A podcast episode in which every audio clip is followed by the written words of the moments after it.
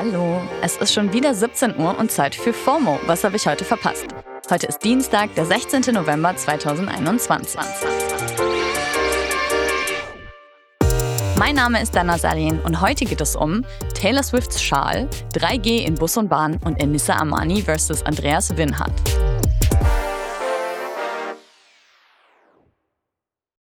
This episode is brought to you by Shopify. Whether you're selling a little or a lot, Shopify helps you do your thing, however you cha-ching. From the launch your online shop stage, all the way to the we just hit a million orders stage. No matter what stage you're in, Shopify's there to help you grow. Sign up for a $1 per month trial period at shopify.com slash special offer, all lowercase. That's shopify.com slash special offer. Also man hört ja immer wieder von Kriminalfällen, die so online von ein paar richtig dedicated Leuten gelöst werden. Und diesen einen Fall verfolge ich auch schon richtig lang. Wo ist der Schal von Taylor Swift?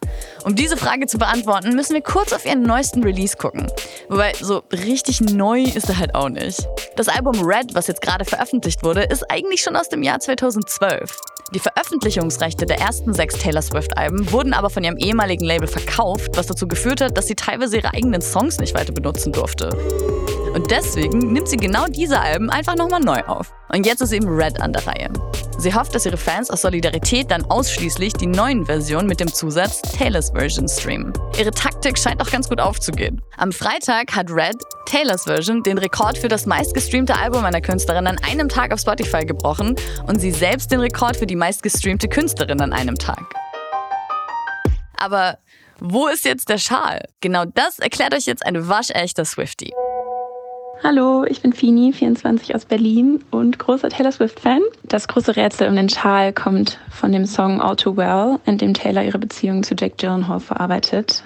Ähm, und sie singt dort, dass sie ihren Schal vergessen hat im Haus seiner Schwester und dass er den immer noch aufhebt, diesen Schal. Und es gibt tatsächlich Fotos, wo Taylor und Jake zu, an Thanksgiving zum Haus von seiner Schwester Maggie Gyllenhaal gehen und ähm, Dort trägt Taylor einen Schal, den man später Jack Gyllenhaal tragen sieht. Es kann nur Zufall sein, aber dieser Schal hat Swifties seit dem ersten Release von Autowell nicht mehr losgelassen. I see. Danke, Fini. Und wenn euch der Schal jetzt auch nicht mehr loslässt, dann könnt ihr euch gerade in Taylors US-Merch-Shop einen roten All Too Well Strickschal kaufen. Was auf Twitter heute auch heiß diskutiert wird, ist die geplante 3G-Regelung für öffentliche Verkehrsmittel.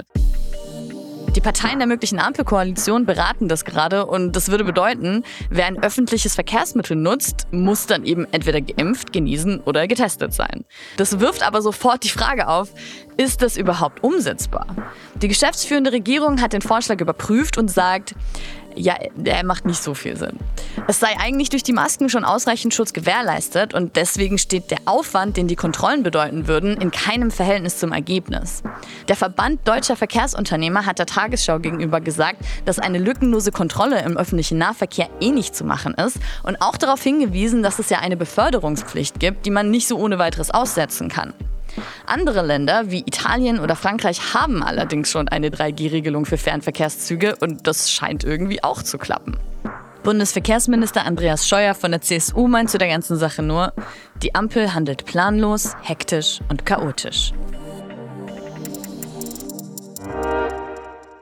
Einen ziemlich klaren Plan hat dafür Comedian Enissa Amani. Über Instagram hat sie gestern verkündet, dass ein Haftbefehl gegen sie vorliegt und sie für 40 Tage ins Gefängnis soll. Sie könnte das umgehen, indem sie eine Geldstrafe in Höhe von 1800 Euro bezahlt, will sie aber nicht. Und es soll auch niemand anderes für sie bezahlen. Hier geht es nämlich ums Prinzip und um Protest. Aber ich erzähle mal von Anfang an.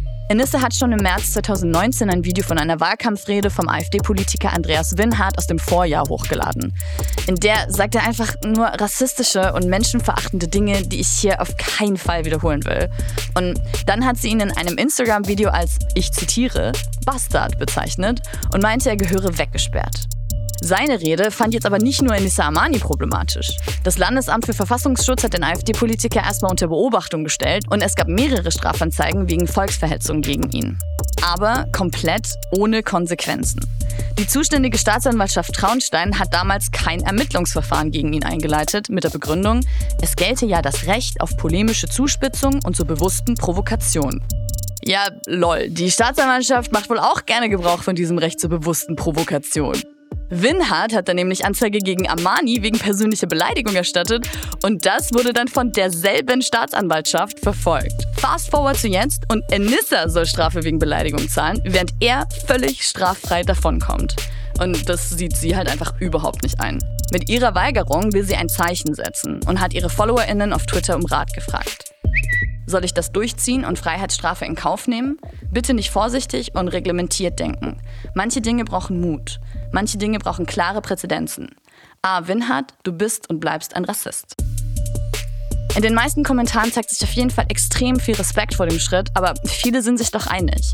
Es ist super wichtig, was sie da macht, aber würde sie, wenn sie wirklich ins Gefängnis geht, nicht genau den Falschen einen Gefallen tun?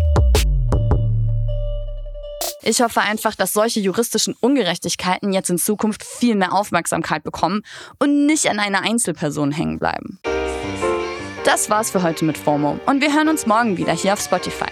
FOMO ist eine Produktion von Spotify Studios in Zusammenarbeit mit ACB Stories. Folgt uns auf Spotify.